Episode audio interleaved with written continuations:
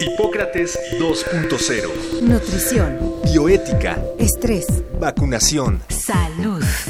El Programa Universitario de Investigación en Salud y Radio UNAM presentan Hipócrates 2.0. Investigación y vanguardia en salud.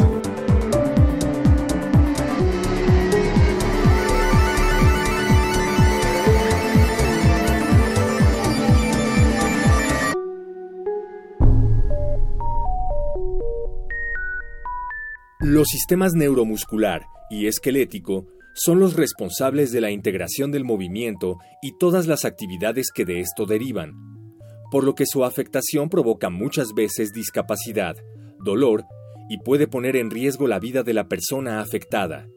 Para corregir los aspectos funcionales de estos sistemas se utilizan las órtesis y las prótesis. Las órtesis son los apoyos o aparatos externos que se aplican en el cuerpo para modificar aspectos funcionales o estructurales del sistema neuromuscular o esquelético, las férulas, las plantillas y los collarines, mientras que las prótesis son extensiones o elementos artificiales que reemplazan alguna parte del cuerpo para que se conserve la función afectada o para que se corrija algún aspecto estético. Las válvulas del corazón, las prótesis ortopédicas de extremidades, las prótesis de ojos que se usan en caso de daño por accidente o enfermedades. Hoy, en Hipócrates 2.0 platicaremos sobre la licenciatura en órtesis y prótesis que recientemente se agregó a la oferta educativa en nuestra universidad en el campus de la UNAM en Juriquilla, Querétaro.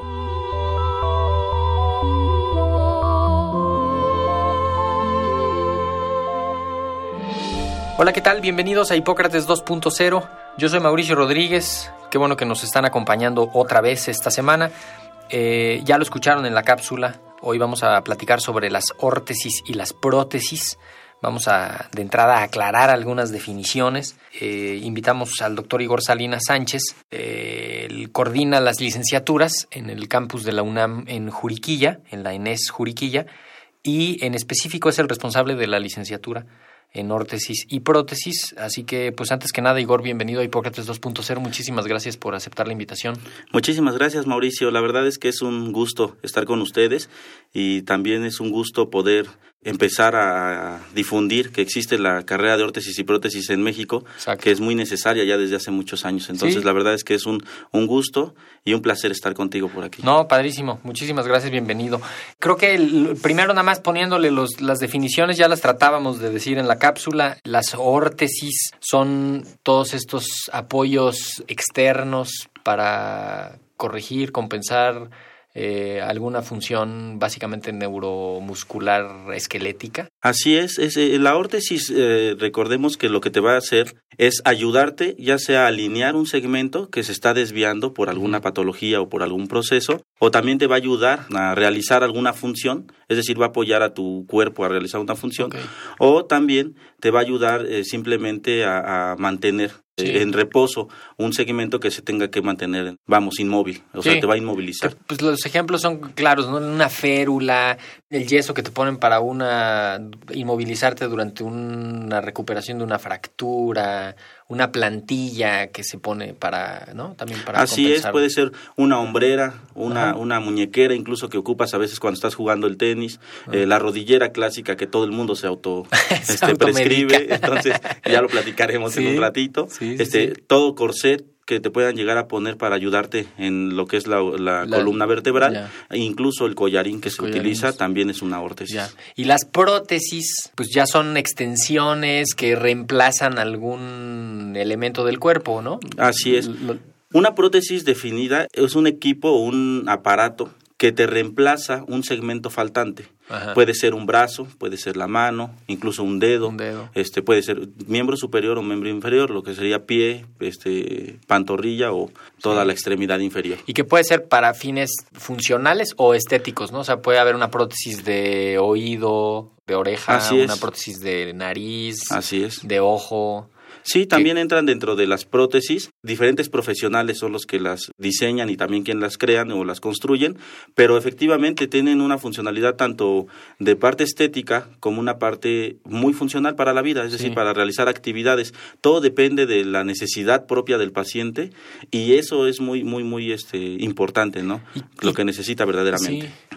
No metemos en el costal a los implantes. Los implantes ya son como otra modalidad, ¿no? O unas válvulas cardíacas, un implante coclear, son prótesis, pero no tanto, pero ya necesitan cirugías de otro tipo, ¿no? Fíjate que es curioso, eh, efectivamente son prótesis, son prótesis que suplen un segmento que está dañado. Sin embargo, no, el ortesista protesista no está capacitado para la realización de ese tipo de prótesis que van dentro del cuerpo, ¿no? Endoprótesis. Son otros profesionales los que la realizan y obviamente pues tienen de carácter este quirúrgico, de carácter que tiene que ver más con medicina de ortopedia y medicina cirugía. La carga de enfermedad que requiere órtesis y prótesis, pues es gigantesca, desde una venda bien puesta Así es. hasta una poner un pie biónico o una pierna o una mano, no sé, o sea, fíjate que es súper interesante esto que comentas. A través del tiempo se ha considerado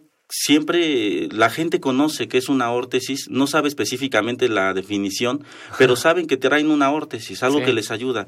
Tú vas al fútbol, te pegan, eh, requieres, y tu hermano, tu primo, el amigo y todos, te recetan una tobillera elástica por dos semanas y, y, sin saber las consecuencias que esto pudiera tener, pero eso ya es una órtesis que te va a apoyar en una función que en la cual estás limitado. La carga de enfermedades que tú mencionas, vamos, es, es inmensa. La cantidad de lesiones que tenemos en México es, es importantísima. Y podemos diferenciarlo, podemos dividirlo.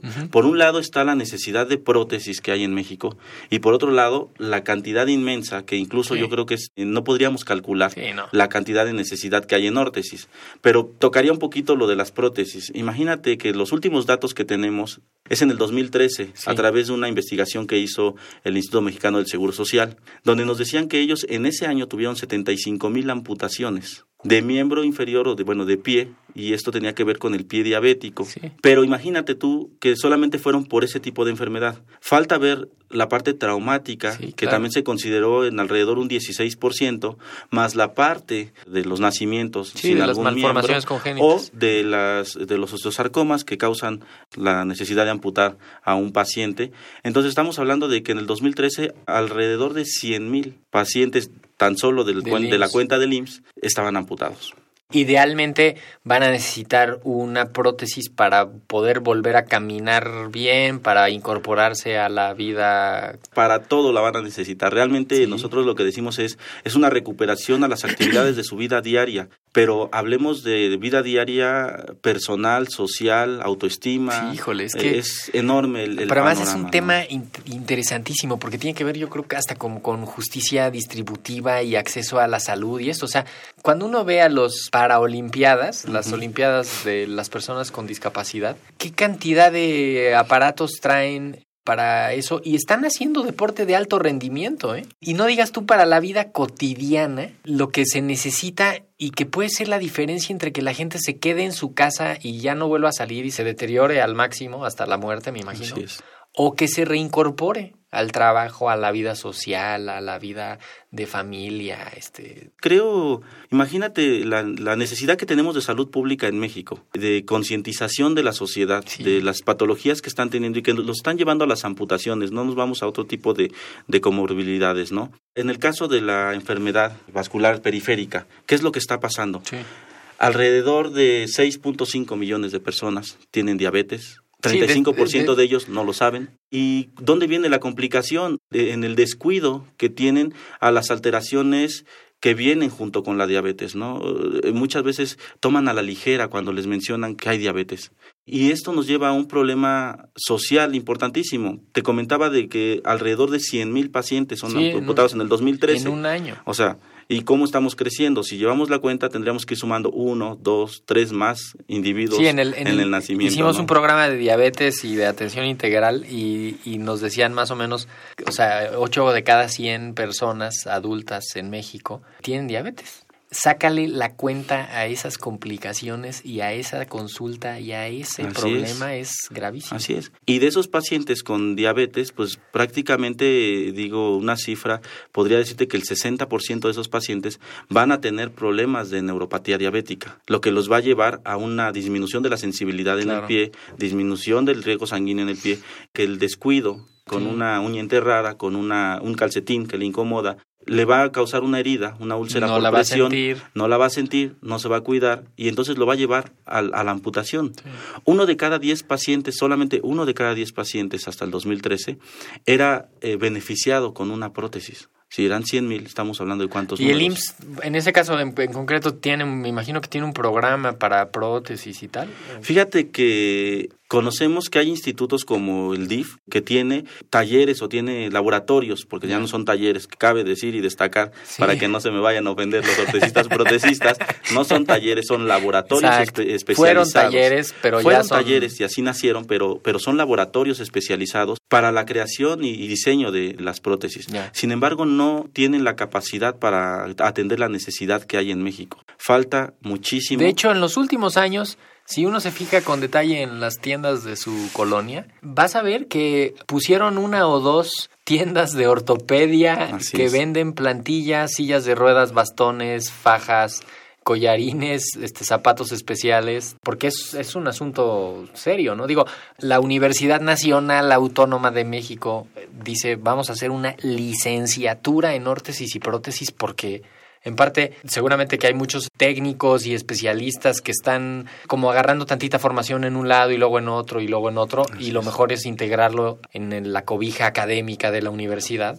Así para es. formar lo mejor posible a las personas en cuanto a órtesis y prótesis, ¿no? Así es, fíjate que uno de los médicos, yo diría, más destacados en esta parte de, la, de órtesis y prótesis, el doctor Eduardo Vázquez Vela, junto con su hermano, forman, junto con la- el gobierno de Querétaro, el CRIMAL, el Centro de Rehabilitación para Minusválidos del Aparato Locomotor, y ahí es donde se está atendiendo a muchos de los amputados y que se le está otorgando prótesis con el trabajo de- del doctor. Él es una persona que se acerca, junto también con el, el doctor Raúl Paredes, Ajá. el director de la ENES Juriquilla, el doctor Jesús Manuel Dorador, empiezan a trabajar todo este programa de estudios que era necesario para México, de acuerdo a todo lo que estaban viendo y viviendo. El CRIMAL da o busca que los pacientes tengan una prótesis al menor costo posible. Claro. Hasta el día de hoy una prótesis puede costarte por arriba de los 120 mil, 130 mil pesos, dependiendo sí, la sí. altura de la, de la amputación, además del proceso de rehabilitación que necesitas, además del proceso de reinserción, integración y todos los profesionales que necesitas que trabajen contigo.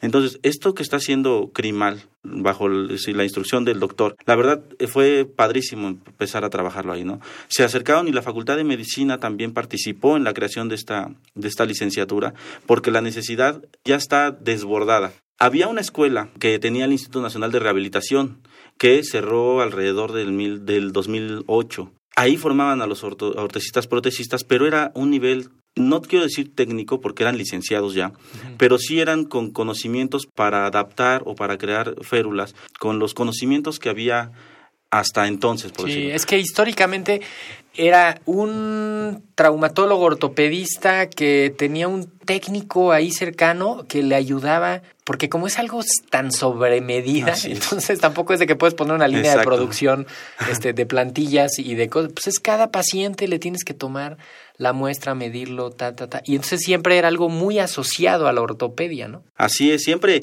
y el inicio era así, hasta el zapatero le entraba Sí. a hacer la órtesis, y en el caso de algunos pacientes se hacían su prótesis. Eh, una anécdota que tengo muy, muy, muy clara conmigo cuando estaba yo formándome, me tocó ver a un paciente que llegó con una prótesis que él se hizo, y te cuento, era una cubeta de esas de yogur. Ese era el socket que tenía para su muñón. Luego tenía un palo de escoba de los con los que barren los de vara, esos gruesos. sí, sí. Y por último era un, pie de zapatero en un tenis. A través del tiempo, la Él gente ha su- buscado su... forma, ¿no? Y, y- y los médicos ciertamente han hecho todo lo que hay en sus manos para Sí. poder dar la atención necesaria al paciente. Pero volvemos a entenderlo, hay alrededor de 250 o 300 ortoprotecistas en México y estamos estimando que una de las patologías que causan mayor discapacidad son motoras. 60% de la discapacidad en México es motora. De ese 60% te puedo decir que el 70-80% necesita un apoyo de una órtesis o una prótesis. No, hombre, pienso en, en ictus, ¿no? En evento vascular ejemplo, cerebral. ¿no? Bueno, ¿qué cantidad de alteraciones neuromusculoesqueléticas Sí. provoca? Y necesitan una cosa que les corrija porque les quedó la mano mal, que se puedan acostar a la hora que se acuesten, que no estén siempre en contacto la Así misma es. zona. Sí, que haga una alineación de sus segmentos y que le apoye a que no tenga mayores secuelas. Sí. Y además a poder recuperar lo que alcancen en lo mayor de su capacidad posible, Claro. ¿no? Pero necesitan de un profesional que camine con ellos, no solamente ya en su rehabilitación como lo hace el fisioterapeuta, el médico de rehabilitación, el ortopedista, el neurólogo, no, necesitan a un profesional que tenga el cuidado de, de los equipos que está utilizando, que sepa medir adecuadamente al paciente para que use los equipos adecuados para él. Tú, tú mencionabas hace ratito algo muy cierto. Tomamos a la ligera el ir a la farmacia y comprar una plantilla, sí, y comprar están. una rodillera, y comprar una este tobillera o lo que lo que Sí. tú lo que necesites, dice. Sí. De, de acuerdo al dolor que tengas, vas Ahí y buscas lo lo, que necesitas. Y pues son medicamentos, por llamarlo así entre comillas, medicamentos de libre venta. Pero ¿qué pasa cuando tú te pones una rodillera y desalineas cadera, tobillo, hombros, cabeza y no te estás dando cuenta? No, te in- estás inmovilizo una rodilla y le da una tromboembolia, porque la dejé quieta dos semanas y después, en cuanto la empezó a mover, le dio tromboembolia pulmonar. estás haciendo un paliativo de una lesión pequeña por no querer ir al médico, por no querer ir con el profesional, Sí. o no por no querer. Hay mil Sí, no casos, poder, no, no poder, tener. no tener, exactamente. Pero imagínate tú la, la severidad del daño que puedes causar. Y eso es importante tocarlo, que el profesional de órtesis y prótesis que se pretende formar es un profesional científico, con bases científicas, con una capacitación en ingeniería, en biología, en materiales, en diseño. Es un chico que va a estudiar dibujo, que va a estudiar cálculo, que va a estudiar anatomía, que va a estudiar las dos grandes áreas Y del además, conocimiento. y que además vas a ver impresión en 3D, porque Por ahora las impresoras en 3D son las que van a hacer las prótesis más eh, a, a la medida, y vas a ver física, porque tiene que saber la distribución del peso del cuerpo. Por supuesto. Otra de las cosas importantísimas que, que nos traen aquí también el día de hoy es que no tenemos datos, no hay un registro claro que nos diga cuántos pacientes amputados tenemos en México, pero además de esos, cuántos vienen. La diabetes sigue creciendo, No, hombre, se detiene, es un problema enorme. La salud eh, pública es necesaria y desgraciadamente no está causando el impacto que quisiéramos en la sociedad Sí. porque tenemos que hacer que la gente entendiera esa parte tan importante que es poner atención a su salud. Sí, y además es un problema tan grande que cualquier intervención y cualquier movimiento se va a ver reflejado dentro de un tiempo. Es como un elefante que se mueve muy, Así muy es. lento, ¿no? Entonces, con esta historia y, y redondeándola para aterrizar en, el- en lo que acaba siendo el programa de la licenciatura en órtesis y prótesis, entonces se juntaron allá y de pronto dijeron, vamos a integrar un programa que profesionalice esto en todas las, las los aspectos. Fíjate que fue, como te comentaba, fue un proceso muy, muy padre porque se trabajó verdaderamente de manera transdisciplinaria, multidisciplinaria, Sí. interdisciplinaria, interinstitucional. Verdaderamente se conjuntó un equipo que tuvo muchas ganas de hacer esto, ¿no? Por un lado estuvo el CRIMAL, que es quien atiende a los pacientes amputados. Hubo presencia de ortoprotecistas de México y del extranjero, Sí. tanto de Estados Unidos como de Latinoamérica, de Argentina, ingenieros en- del área como el doctor Jesús Manuel Dorador, especialistas de la Facultad de Medicina. Hubo verdaderamente un equipo que se formó para tratar de ver todas las aristas que tiene el trato que, que va a haber con un paciente amputado, todo bajo la instrucción del doctor Paredes, que verdaderamente lideró este y, la- trabajo. y- y es una carrera que está en la UNAM, en el campus de la Escuela Nacional de Estudios Superiores en Juriquilla, ¿no? En- Así a- es. A la salida de Querétaro. Así es, es una carrera que se abre en este 2019. Ah, buenísimo. Ya tenemos un grupo, tenemos un grupo de siete chicos con todas las ganas de, de, de bueno, ser- después de oír este programa, seguramente que se les van a, se les van a saturar. También nos contaban el éxito de la carrera de, de la licenciatura en neurociencias, que empezaron siendo bien poquitos y que ahora están pues rebasadísimos de la demanda, ¿no? Que tienen de estudiantes. ¿no? Fíjate que yo creo que saliéndome un poquito del tema y, y no a modo de comercial, creo que la UNAM ha tenido ese acierto de buscar las carreras que verdaderamente, vamos, combatan a la problemática de la sociedad. Eh, licenciaturas como órtesis y prótesis, como neurociencias, ciencias forenses, fisioterapia y otras carreras Es que, que se es- están abriendo nuevas y que vienen por abrirse, que verdaderamente buscan atender a la sociedad y que verdaderamente van a tener la capacidad, gracias a la, a la infraestructura que tiene la UNAM, para poder desarrollarla. Investigación, ciencia y, muy importante, la movilidad que tienen que hacer los Es chicos. que ese es el espíritu de la Universidad es. de la Nación, o sea, atender es. los problemas de la nación. No hay necesidad de que se vayan por la medicina y luego se traten de especializar en ortopedia para que terminen después dedicándose un poquito desde allá a la parte Claro. de las órtesis y las prótesis. No, no, no. ¿Dónde están los problemas? Hay que profesionalizar la solución de esos problemas. Así es. Y eso Sí. se ha logrado con estas carreras, ¿no? Así llegaron y órtesis y prótesis, como tú lo dices, es una de ellas, que llegó, se instaló en, en la Enes Juriquilla. ¿Y eh, solo va a ser ahí? Ahí va a eh, empezar. por el momento ahí va a empezar. ¿Cuánto dura? Dura ocho semestres. Tenemos ocho semestres como tal. Son nueve semestres en total. Lo que pasa es que tienen que hacer su formación y como es un área de la salud, ellos tienen que hacer un año de servicio social. Ah, muy bien. que- que- como el área de medicina. Sí. Como comentábamos, estaban las dos áreas, en el área de la industria, por la parte de ingeniería, para ver cómo, cómo funcionan los laboratorios, pero están inmersos en el área de la salud como una carrera afín. Y me imagino que sobra espacios a donde vincularse, ¿no? En, para el servicio social. O sea, pienso en todos los hospitales, estos CRIT, en Así todos es. los hospitales pediátricos, en todos los de trauma y ortopedia de adultos también. Los militares también tienen laboratorios, eh, se va a tener en la escuela como tal un laboratorio que pretende dar atención, que pretende apoyar también a esta Sí. parte de la sociedad, tanto formando a los chicos como apoyando a la problemática que hay. Entonces, la verdad es que creo que es un plan eh, muy pensado. Y se, se titulan completo. con una tesis, con un examen, con una publicación. Fíjate que hasta el momento tienen las 11, los 11 tipos de titulación de, la- de- que la UNAM otorga. Sin embargo, por el momento, digo, estamos en nuestra primera generación, estamos todavía viendo cómo va funcionando esto, pero tienen cuatro formas muy interesantes, que es la parte de investigación, la parte de tesis, tendrán que hacer también un servicio profesional, bueno, y su servicio social junto con alguna de estas.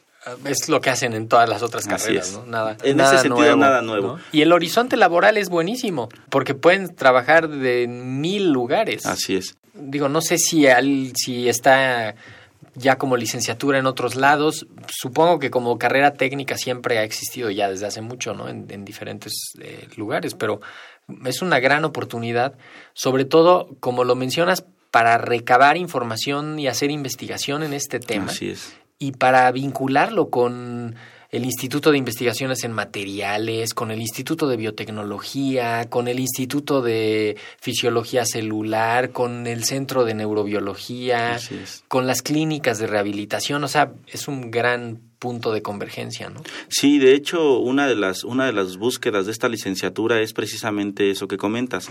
Queremos hacer que los chicos tengan intervención en la parte clínica y en la parte de investigación y en la parte de diseño, es decir, esta carrera ya no solamente los va a formar en la parte técnica de hacer la prótesis o de modificar la prótesis, sino de diseñar la prótesis además. Claro. de eso. Van a poder diseñarla a la necesidad de su paciente. Van a tener la capacidad de valorar a su paciente para que junto con el equipo del área médica y del área de, de construcción puedan ver qué es lo que verdaderamente necesita el, el paciente y además van a poder investigar sobre nuevos materiales, sobre nuevos usos, materiales más ligeros, nuevas conexiones como las prótesis neuronales que, que están empezando Y, y ya se a van a, sonar, y se van a vincular con otros que también están investigando y, o sea, se van a vincular con unos psicólogos que están viendo es. cómo el, el- el síndrome del miembro fantasma y entonces ahí va a haber unos neurólogos también metidos y, o sea, es una gran oportunidad de, vinculación, ¿no? Me parece súper oportuno. Así es. Es una carrera que va a vincular a los chicos Sí. con muchas licenciaturas y con muchos profesionales.